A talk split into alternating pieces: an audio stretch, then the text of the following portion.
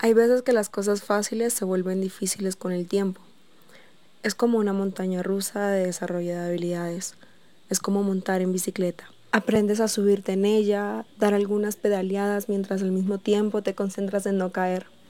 Dejas la bici de lado y después de un tiempo vuelves a tomarla, pero no con la misma confianza con la que te subías a diario los primeros días. La miras como preguntándote si aún has perdido el toque. Luego te montas un poco vacilante hasta que vuelves a tomar confianza y pedaleas como si hubieses nacido para ello. Lo mismo me pasa cuando escribo, cuando pienso y cuando hablo. Nací para ello y muchas veces no me lo creo. Cada vez esta serie se vuelve más desafiante. Eso lo hace emocionante. Y lo único que tengo para decir es que por él es que sigo aquí. Qué difícil es hallar una esposa extraordinaria.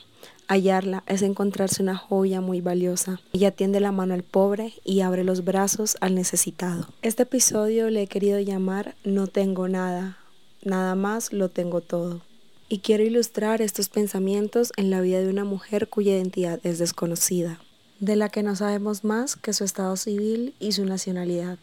¿Tienes alguna idea de quién es? La viuda de Sarepta.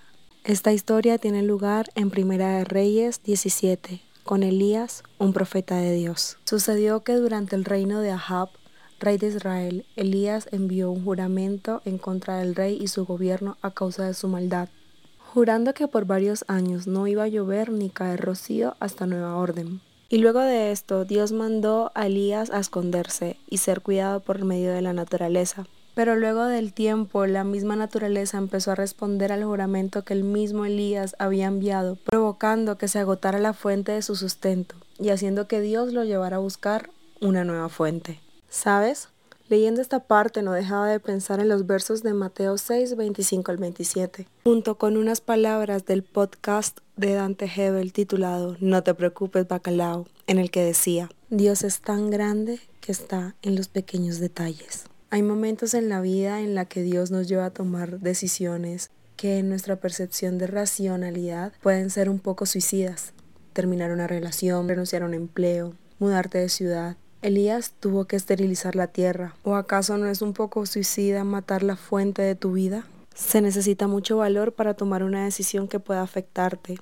Podría decirte, tranquilo, lánzate, pero sería un poco hipócrita de mi parte, porque dar pasos así es algo espeluznante. Pero quiero compartirte algo que aprendí en el último libro que leía, La historia dentro de ti, que decía, Solo se puede contar una historia cuando tenemos el valor de enalzarnos al vacío, el valor de empezar, el valor de escribir aquellas líneas. Nada sucede hasta que no tengamos el valor de comenzar. Puede ser espeluznante, pero ¿qué digo? Es espeluznante, pero sin valor no existe un mejor futuro. Dios no va a llevarte a hacer algo y luego dejarte solo. Del otro lado te espera un arroyo para calmar tu sed y pan y carne para alimentarte. Es impresionante todo lo que puede usar Dios para sustentarte, y si se acaba, tranquilo, Él ya tiene un as bajo la manga. Y aquí es donde empieza la historia de esta mujer. Las primeras provisiones para el sustento de Elías se habían agotado. Entonces Dios organizó todo, viaje, estadía, todo, para que Elías fuera a un nuevo lugar donde vivir, Sarepta. Elías se encuentra con la viuda y le pide un vaso de agua. Ella se lo da. Luego le pide pan y ella angustiada responde, Te juro por Dios que no tengo pan. Solo tengo un poco de harina en una jarra y un poco de aceite en una botella. Ahora estoy juntando leña para ver qué preparo para mi hijo y para mí. Después de comer probablemente moriremos de hambre, pues ya no tenemos más comida. Esta respuesta fue la que inspiró el título de este episodio. No tengo nada. Nada más lo tengo todo. Me sentí muy identificada con su respuesta tanto que hasta pude pensar que era yo quien hablaba y creo que también te pasó a ti. Quiero enseñarte dos cosas. Uno, la vida no tenía nada, nada más lo tenía todo. Ella no tenía el pan, solo tenía el pan pero desarmado. Tenía los ingredientes. Ella no veía lo que tenía en sus manos, sino lo que no tenía o no podía tener. En mil y una ocasión me he visto en esa misma situación diciendo, no tengo nada, concentrando mi atención en todo lo que me falta quiero tener, pero no tengo. Me he visto diciendo, no tengo comida, solo tengo brócoli, cebolla, tomate, lechuga, etc. Pero no es cierto que no tengamos nada. La realidad es que generalizamos y hacemos un drama en la situación por el simple hecho de no tener eso que queremos tener, desmeritando lo que sí tenemos. Hay una frase que me encantó del pastor Juan Diego Luna en un mensaje que dio en Hechos 29 que decía, hay más de una forma de levantar un paralítico. Y yo quiero permitirme tomar esa frase y decir, hay más de una forma de hacer pan. ¿Qué tienes en tu mano? 2. La viuda no tenía esperanza. Literal, iba a preparar la última cena y morir. Muchas veces me he visto también en esa situación y creo que más de uno hemos estado allí, en el que literal, gracias al amor de Dios, he tenido para el pan del día de hoy, pero con un mañana oscuro, adoptando esa misma actitud, vivir hoy y esperar si me muero mañana.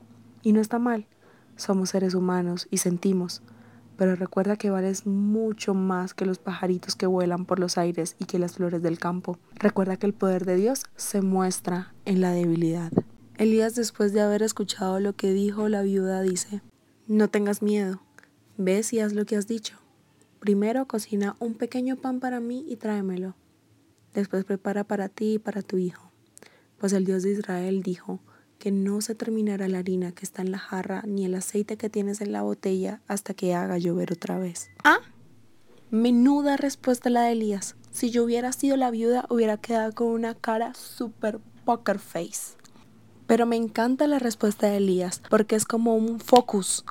No hagas que tu generosidad sea limitada a tu necesidad, más bien limita tu necesidad a tu generosidad. Se necesita valor para ser generoso en medio de la necesidad. Y me sorprendió el valor de la viuda. Ella no tenía esperanza más que esperar morirse, y vaya que es difícil ser valiente en esos casos. Pero mientras escribía y meditaba en esta parte de la historia recordé nuevamente las palabras de Elías. No tengas miedo, ves y haz lo que has dicho. Primero cocina un pequeño pan para mí y tráemelo. Después prepara para ti y para tu hijo. Pues el Dios de Israel dijo, que no se terminará la harina que está en la jarra ni el aceite que tienes en la botella hasta que haga llover otra vez. Elías no solamente le dijo que fuera valiente, sino que también le dio una nueva esperanza. Sembró en ella una intención, algo que la empujara a vivir. Hay algo lindo que decía Javier en su libro. La única manera de vivir en el presente es teniendo una meta por alcanzar, un destino al cual llegar, una historia que contar. La intencionalidad sirve para mejorar el futuro, pero solo puede ser vivida en el presente. Había un apoyo y había una esperanza, pero en medio de ellas había una actitud, una intención. Elías le dijo, ve y haz lo que has dicho, pero él quería que ella lo hiciera con una nueva intención, porque una buena acción puede traer algo bueno. Es un principio de la física, pero es la intención la que define qué tan bueno será lo que atraes. La viuda tenía una esperanza, pero dependía de ella si la alcanzaba o la desechaba. Finalmente fue valiente y no tenía nada que perder más que la vida, y ésta ya la había dado por perdida. Y adivina qué, tuvo comida durante muchos días. La harina de la jarra ni el aceite de la botella se acabaron. Que tu intención no sea escasa tu bondad. Proverbios 22.9 dice que Dios bendice al que es generoso y comparte su pan con los pobres. Una última cosa, jamás dejes de ser generoso, que la generosidad se haga parte de tu ADN, porque así como siempre habrán días buenos, también habrán días malos, como dice Javier. Los problemas son inherentes a estar vivo, hace parte de la vida. La vida es una montaña rusa, no podemos controlarla, pero aun cuando estemos montados en el carrito podemos controlar la altura de nuestra generosidad. Proverbios 17:19 dice, Servir al pobre es hacerle un préstamo al Señor, y Él te lo pagará. Había pasado el tiempo y el hijo de la vida se enfermó. Su enfermedad era tan grave que dejó de respirar y esto a ella la desconcertó demasiado. A cualquiera le sucedería.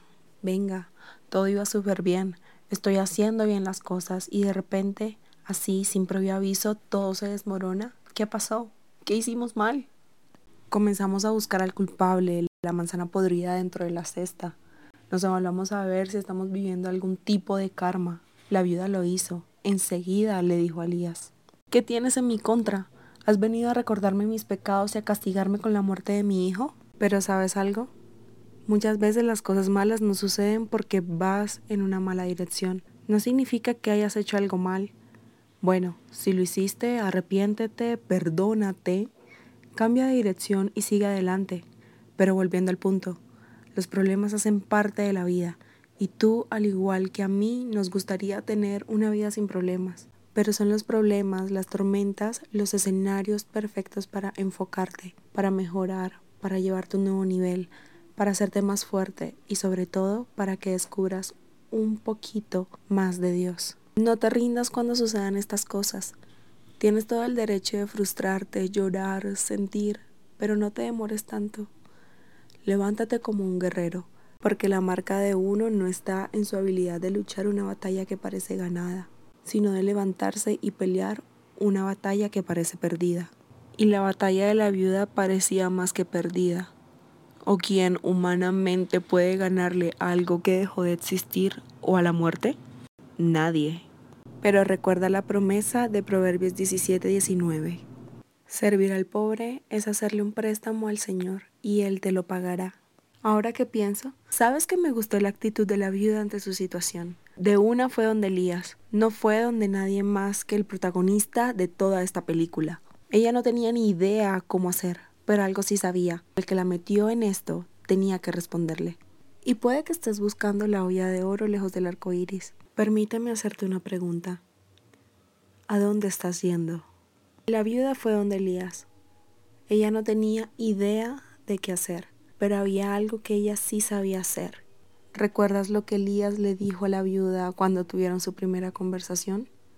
No tengas miedo. Veías lo que has dicho.